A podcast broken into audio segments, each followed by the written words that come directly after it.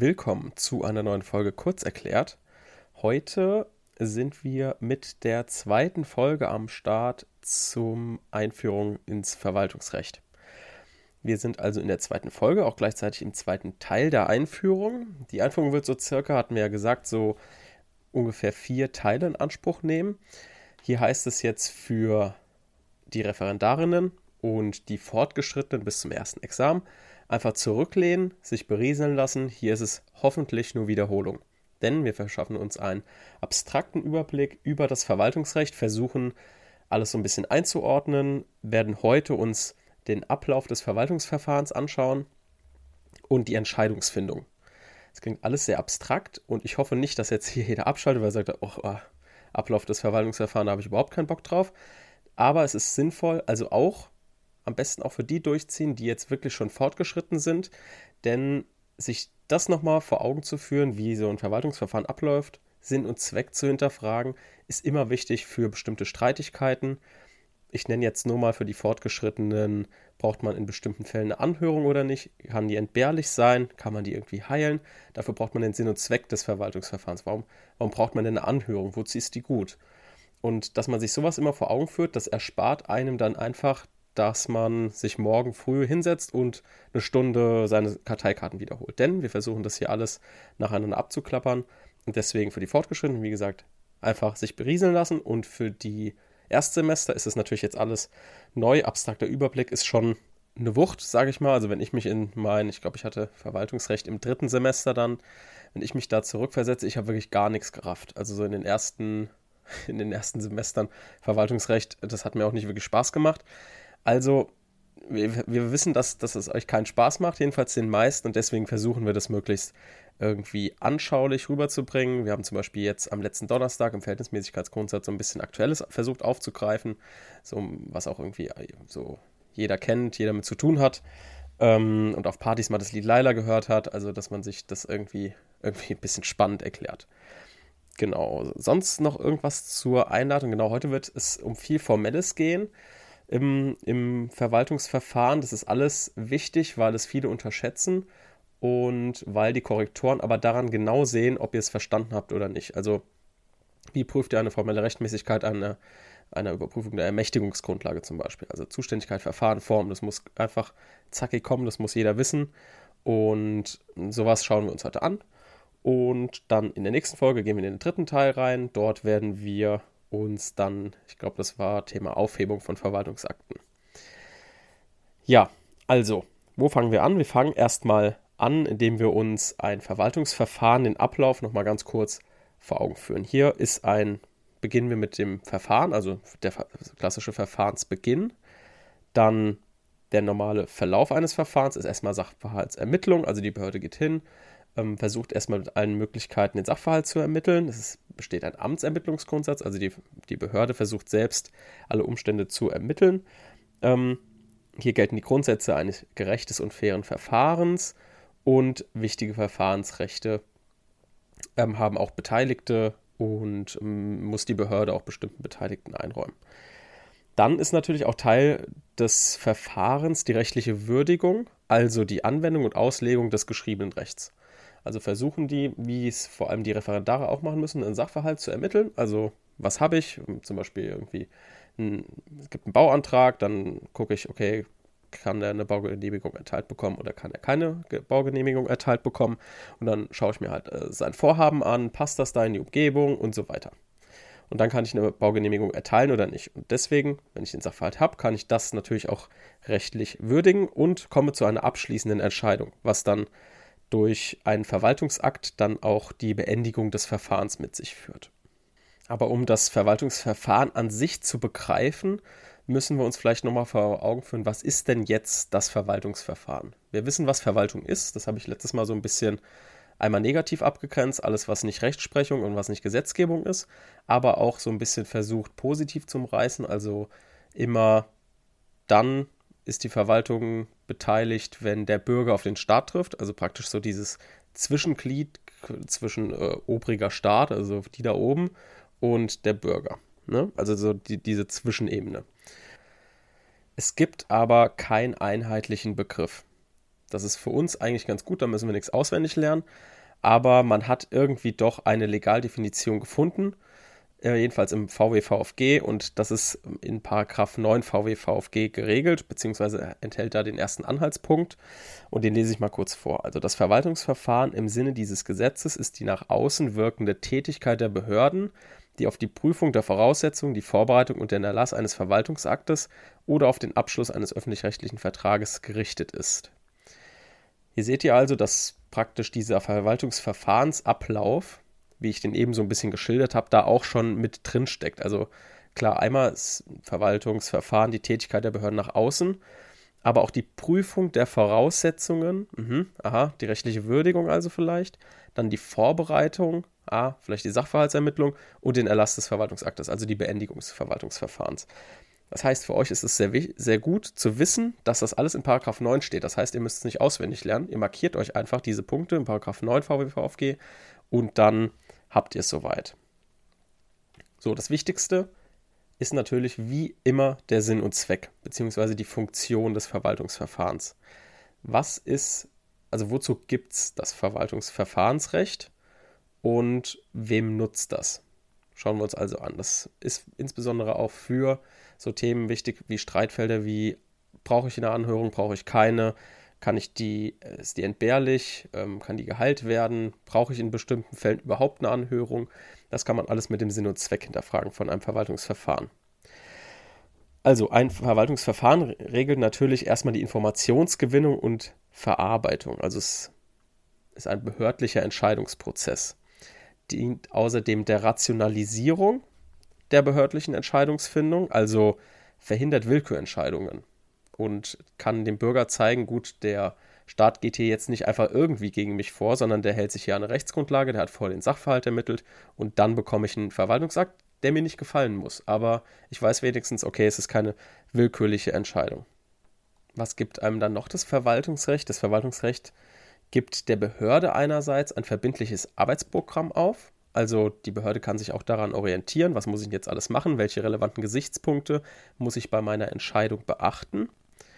Dann begründet das Verwaltungsverfahrensrecht natürlich auch Rechte für den Bürger. Es gibt verschiedene Verfahrensrechte, die der Bürger dann innehat, insbesondere im Rahmen eines Bundesemissionsschutzgenehmigungsverfahrens oder ähnliches. Da hat der einzelne Bürger schon einige Beteiligungsrechte, also Verfahrensrechte auch. Er kann irgendwie also, er kann sich irgendwie beteiligen, er kann eine Stellungnahme abgeben und so weiter. Die Behörde muss die Stellungnahmen auswerten, sie muss sie versuchen einzuarbeiten und muss sich um jeden einzelnen Aspekt kümmern. Dann natürlich hm, ist das Verwaltungsverfahrensrecht auch dafür da, dass es der gerichtlichen Kontrolle unterliegt. Also das Verwaltungsverfahren als auch mit der abschließenden Entscheidung, also mit dem Verwaltungsakt, unterliegt natürlich der Kontrolle der einzelnen Gerichte.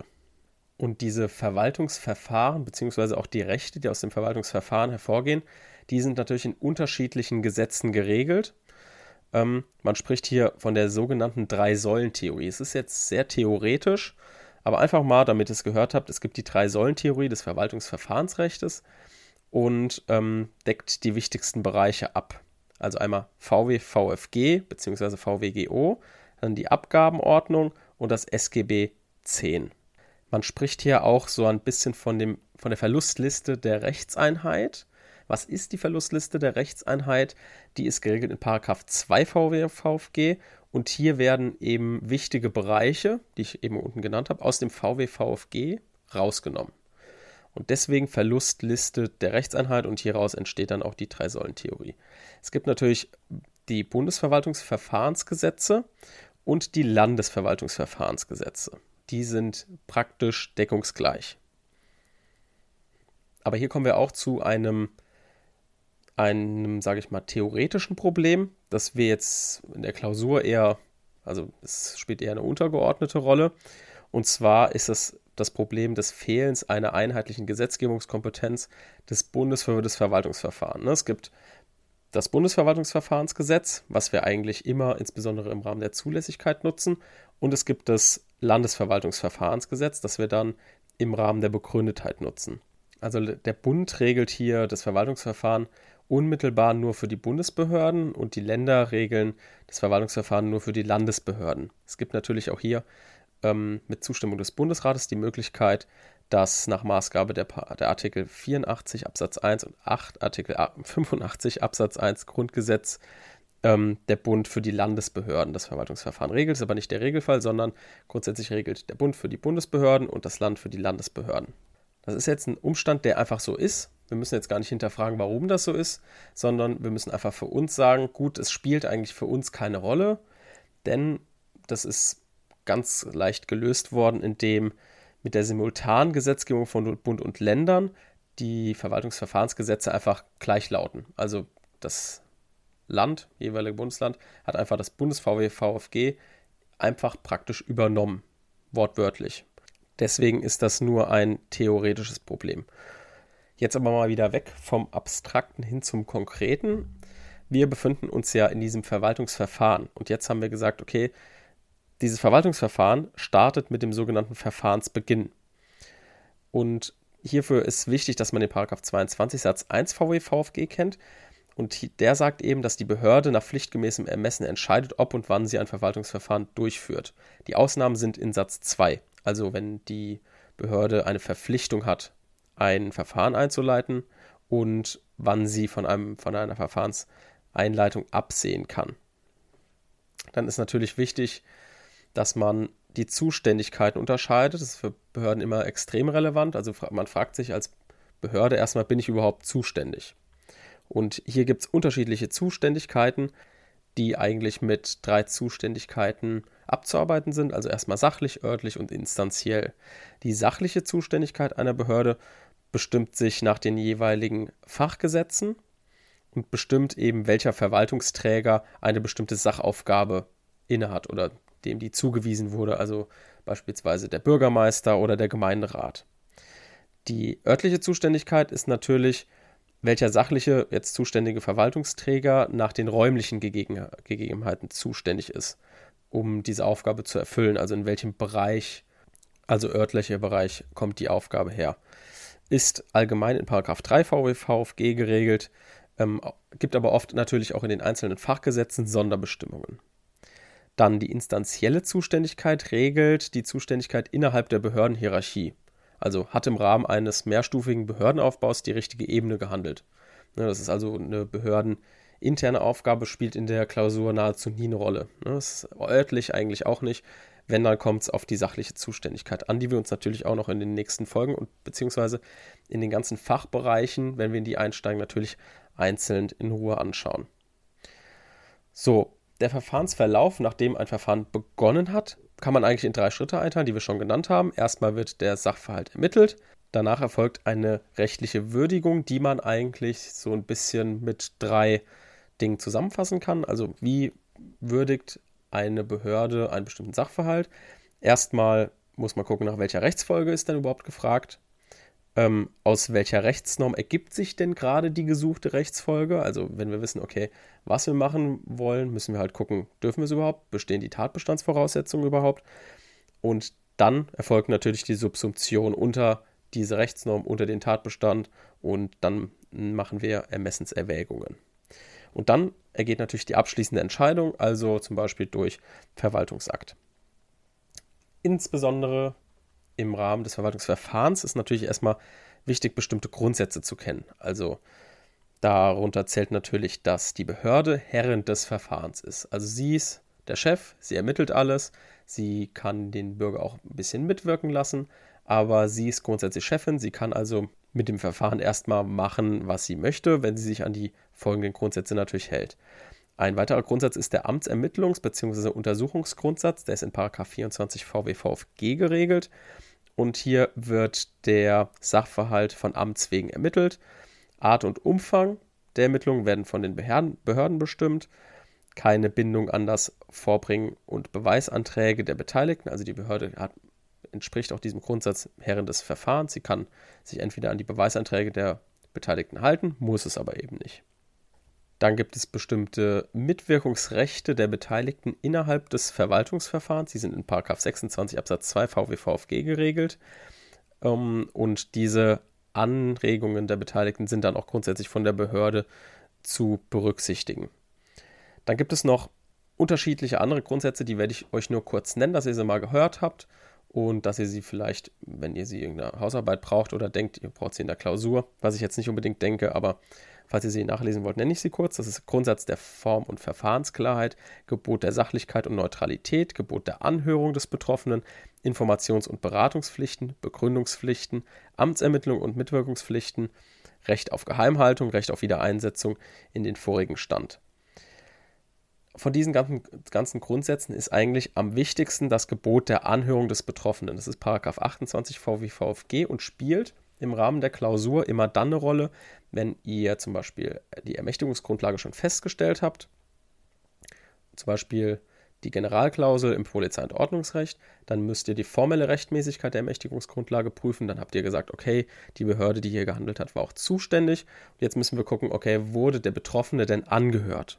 Das ist also Punkt 2 im Rahmen der formellen Rechtmäßigkeit der Ermächtigungsgrundlage. Und zwar das Verfahren. Und hier fragt man sich, muss man sich immer in jeder Klausur fragen, okay, wurde der Betroffene angehört nach 28?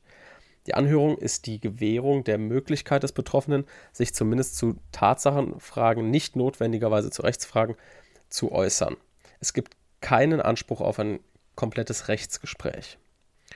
Die Voraussetzung der Anhörung ist die Informierung des Betroffenen über Gegenstand der Anhörung. Und ich sage jetzt mal, die Regel des Paragraph 28 VWVFG ist, dass es nur unmittelbar gilt für belastende Verwaltungsakte, aber eben nicht nur für Verwaltungsakte, sondern es findet auch entsprechende Anwendung auf alle belastenden Maßnahmen. Keine entsprechende Anwendung allerdings auf begünstigende Maßnahmen. Also wenn es kein Verwaltungsakt ist, wir befinden uns bei normalen Maßnahmen, Realakten und so, und die sind begünstigend, dann besteht das Recht auf Anhörung eben nicht. Umstritten ist es bei der entsprechenden Anwendung, ähm, wenn es um Ablehnung begünstigender Maßnahmen geht, also die Ablehnung begünstigender Maßnahmen. Aber da werden wir noch zukommen. Wichtig ist jetzt zu wissen, dass nur die Gewährung der Gelegenheit zur Anhörung in 28 Absatz 1 geregelt, diese aber natürlich nicht ausnahmslos gilt. Ne? Es gibt immer auch Ausnahmen zur Regel und diese Ausnahmen sind in Absatz 2 und Absatz 3. Also es muss zum Beispiel jemand nicht angehört werden, wenn Gefahr im Verzug besteht. Macht total Sinn, weil klar, auf, auf der einen Seite soll der Betroffene, wenn er einen belastenden Verwaltungsakt bekommt, angehört werden. Ihm soll die Möglichkeit eingeräumt werden, sich zur Wehr zu setzen, seine Argumente vorzubringen. Aber wenn jetzt eben andere Rechte betroffen sind, beziehungsweise in Gefahr sind, durch Gefahr im Verzug, dann müssen natürlich zuerst diese Rechtsgüter geschützt werden, bevor ein, ich sage jetzt mal, kleineres Verfahrensrecht eingehalten wird. Also da geht Schutz anderer Rechtsgüter vor das Verfahrensrecht des Betroffenen. Und das ist dann in Paragraph in Absatz 2 und Absatz 3 geregelt. So, das ist erstmal so grob zum Verwaltungsverfahren. Und wenn wir jetzt zur abschließenden Entscheidung kommen, also zu einem Verwaltungsakt, rufen wir uns nochmal vor Augen, nochmal zur Wiederholung, dass eine Ermächtigungsgrundlage das Recht begründet, in Rechte eines Dritten einzugreifen. Eine Ermächtigungsgrundlage ist eine Konditionalnorm, die besteht aus einem Wenn- und Dann-Teil, also aus einem Tatbestand und einer Rechtsfolge. Im Tatbestand sind die Voraussetzungen dafür genannt, dass ich dann gegen den einzelnen Bürger vorgehen darf. Und Tatbestand haben wir ja schon auch uns ein bisschen in den kleineren Folgen angeguckt, also da auch ein bestimmter Rechtsbegriff spielt da eine Rolle. Und jetzt gucken wir uns mal die Rechtsfolge an. Die Rechtsfolge haben wir jetzt in dieser Konditionalnorm mit wenn dann. Sieht aus, als würde die immer am Ende stehen. Das ist natürlich nicht immer der Fall. Insbesondere aus kleineren Wörtern ist schon eine Rechtsfolge herzuleiten. Also zum Beispiel kann einschreiten. Dann ist kann, steht natürlich in der Regel dann vorne, ist aber schon Teil der Rechtsfolge. Denn ein kann sagt uns eben, dass wir eine Ermessensentscheidung als Behörde haben. Und es gibt also zwei Entscheidungsmöglichkeiten in der Rechtsfolge. Einmal die Ermessensentscheidung, dieses kann einschreiten, und eine gebundene Entscheidung muss einschreiten. Das wird dann an bestimmten Wörtern kenntlich gemacht. Hier werden wir natürlich im Rahmen einer Ermessensfolge noch drauf eingehen, weil das besonders wichtig ist. Aber jetzt schon mal so viel. Wenn wir eine Norm sehen, eine Konditionalnorm, und dort steht drin, kann oder darf einschreiten, dann handelt es sich um eingeräumtes Ermessen und dann klappern wir eine bestimmte Reihenfolge an Prüfungspunkten ab, die wir natürlich noch besprechen werden. Aber wenn jetzt in der konditionalen Norm drin steht muss dann haben wir eine gebundene Entscheidung. Das heißt, die Behörde muss vorgehen und muss sich nicht mehr an bestimmte Voraussetzungen halten, die natürlich im Rahmen des Ermessens einzuhalten sind. Jetzt gibt es noch eine kleine Zwischenstelle, also etwas, was dazwischen steht. Das ist das Soll. Das ist ein sogenanntes intendiertes Ermessen und sagt nur so viel, dass man, dass die Behörde in den Regelfällen so entscheiden muss, also in der Regel eine gebundene Entscheidung ist, aber in atypischen Fällen darf die Behörde davon abweichen und aus dieser intendierten Entscheidung eine Ermessensentscheidung machen. Im Rahmen der Ermessensentscheidung, also wir befinden uns jetzt in dem kann einschreiten, gibt es wieder zwei Möglichkeiten. Entweder die Behörde schreitet ein mit Maßnahme A, B oder C oder die Behörde schreitet eben nicht ein. Und im Rahmen dieses Ermessens, also schreite ich ein, schreite ich nicht ein, wenn ich einschreite, mit welchen Maßnahmen, unterteilt sich eigentlich in drei Fragen, die man immer abrufen kann, wenn man im Rahmen des Ermessens unterwegs ist. Und zwar fragt man sich erstmal, ob die Behörde einschreiten musste, also ein Entschließungsermessen. Dann gibt es die Frage nach dem Wie, also nach dem Auswahlermessen. Wie hat die Behörde einzuschreiten? Hier kommen dann immer diese ganzen, was wir schon besprochen haben in einer vorherigen Folge, äh, Erforderlichkeit, Geeignetheit, Angemessenheit, das kommt dann hier alles zum Tragen. Und dann gibt es noch eine dritte Frage, die eine untergeordnete Rolle spielt. Das ist die Frage nach dem Wann muss sie einschreiten. Ne? Also eine zeitliche Dimension. Also drei Fragen. Ob Entschließungsermessen, wie Auswahlermessen und wann zeitliche Dimension. Und wie prüfen wir jetzt das Ermessen? Das wird jetzt hier ganz wichtig, weil es ganz viele Leute falsch machen. Wir werden uns natürlich das Ermessen immer in den Folgen Stück für Stück erarbeiten, aber jetzt schon mal zum Merken. Wenn wir im Rahmen des Ermessens unterwegs sind, also wir haben gesagt, Tatbestandsvoraussetzungen liegen vor. Wir kommen also zu der Rechtsfolge, gucken, liegt überhaupt ein Ermessen vor. Dann sehen wir, ah, es steht ein kann im Sachverhalt, äh, in der Rechtsnorm. Und dann sagen wir also, aha, das kann signalisiert uns als Behörde, dass wir ermessen haben. Und dann im Rahmen des Ermessen gucken wir nach Paragraph 40 VWVFG. Und der wird immer bitte mitzitiert. Mitzitiert und abgeschrieben. Also wir fragen und wir sagen dann in der Klausur, ja, nach der Norm, Paragraph so und so, ist der Behörde Ermessen eingeräumt worden durch das Wörtchen kann. So. Und dann, was bedeutet Ermessen? Ermessen ist geregelt in Paragraph 40 VWVFG. Hiernach ist die Behörde ermächtigt, nach ihrem Ermessen zu handeln, hat sie ihr Ermessen entsprechend dem Zweck der Ermächtigung auszuüben und die gesetzlichen Grenzen des Ermessens einzuhalten. Das ist Abschreiben der Norm.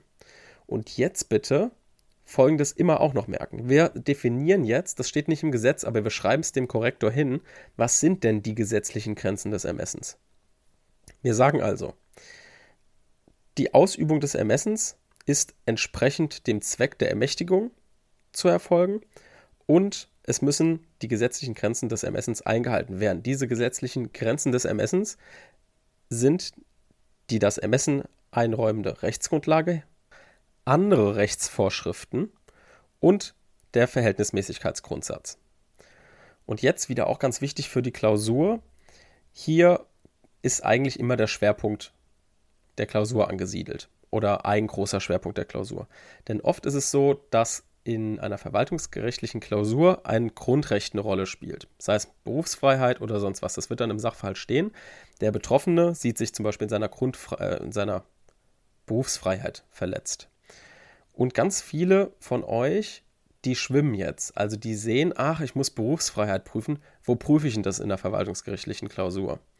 Ich prüfe das in der verwaltungsgerichtlichen Klausur hier bei der Einhaltung der gesetzlichen Grenzen des Ermessens, also erst in der Rechtsfolge. Das spielt vorher im Rahmen des Tatbestandes erstmal keine Rolle, sondern wir müssen eben gucken, ob die Behörde die Einhaltung der gesetzlichen Grenzen des Ermessens beachtet hat.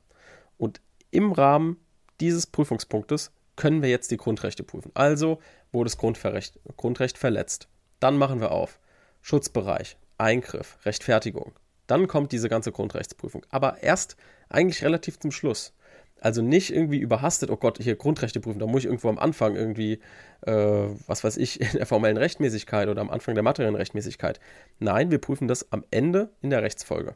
Das heißt, immer auch eine gewisse Zeit übrig lassen für diese Grundrechtsprüfung, weil das natürlich immer ein Schwerpunkt ist. Und dann natürlich der Verhältnismäßigkeitsgrundsatz. Da haben wir uns auch schon eine kleine Folge angehört. Und zwar vor ein paar Tagen, also letzten Dienstag war das, glaube ich. Und dort haben wir gesagt, okay, erstmal müssen wir das Ziel herausarbeiten, das mit der Maßnahme gefördert werden soll. Die Maßnahme muss geeignet sein, das Ziel zu fördern. Dann darf kein milderes Mittel existieren. Da müssen wir uns immer ein milderes Mittel suchen, immer aus, ein, aus der Nase ziehen, irgendwo so ein milderes Mittel herbekommen und dann diskutieren, okay, ist das jetzt milder oder ist es nicht milder? Und dann müssen wir im Rahmen der Verhältnismäßigkeit im engeren Sinne bei der Angemessenheit eine Zweck-Mittel-Relation anstellen. Also wir wägen die Belastungen des Betroffenen ab und den beabsichtigten Erfolg. Und hier gebe ich euch jetzt noch einen Klausurtipp, der ganz wichtig ist. Ihr macht hier wirklich eine große Abwägung. Also ihr schreibt erstmal hin, was sind denn überhaupt die Belastungen des Betroffenen?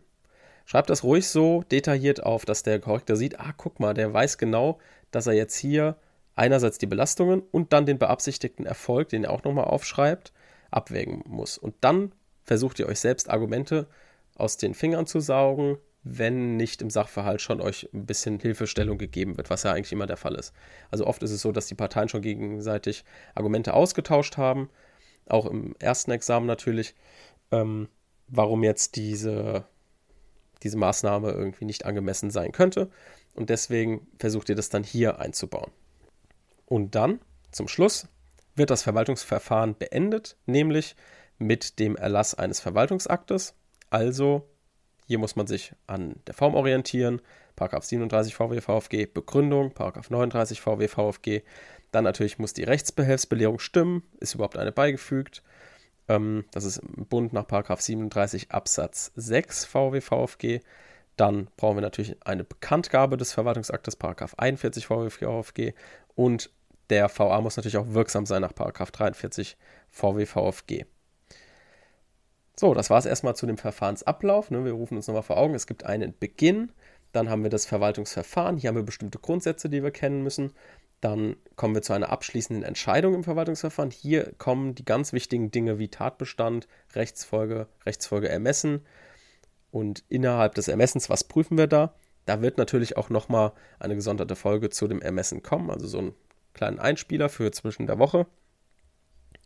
Und da werden wir euch auf jeden Fall Stück für Stück ranführen, dass ihr da in Zukunft nicht mehr viel falsch macht. Genau, am Schluss bleibt mir jetzt einfach nur noch zu sagen, dass wir uns immer über Bewertungen freuen. Also gerne mal alle, die jetzt die Folge gut fanden, die sie irgendwie nützlich fanden zum Lernen, gerne mal bewerten weil die meisten hören immer nur die Folge, aber bewerten dann halt nicht. Mache ich auch bei wenigen, also nur bei wenigen Podcasts, weil ich einfach dann im Auto bin und das höre und dann nicht noch irgendwie Bock habe, da gerade die 5-Sterne-Bewertung abzugeben. Aber wir würden uns natürlich sehr freuen, wenn ihr euch da ganz kurz für Zeit nehmt, einfach eine Bewertung des Podcasts zu machen. Das hilft ungemein, weil man dadurch natürlich ähm, mehr gesehen wird. Spotify berücksichtigt natürlich die mit mehr Bewertungen mehr als die ohne Bewertung, ist ja auch irgendwie logisch. Und ja, deswegen würden wir uns erfreuen, wenn ihr uns bewertet. Das signalisiert uns auch immer so ein bisschen, okay, wir arbeiten hier in die richtige Richtung und können euch auch irgendwie weiterhelfen. Dann noch gerne weitere Aufforderung, dass ihr natürlich auf Instagram oder per E-Mail uns Tipps, Anregungen schicken könnt, ein Feedback geben könnt, vielleicht noch ein paar Fragen stellen könnt, die wir dann am Anfang der Folgen auch beantworten können. Also sollte etwas als Frage kommen, wo ich denke, ach, das könnte für alle interessant sein, werde ich natürlich am Anfang kurz mal einspielen und ähm, besprechen. Und ja, soweit. Dann bis zum nächsten Mal. Tschüss.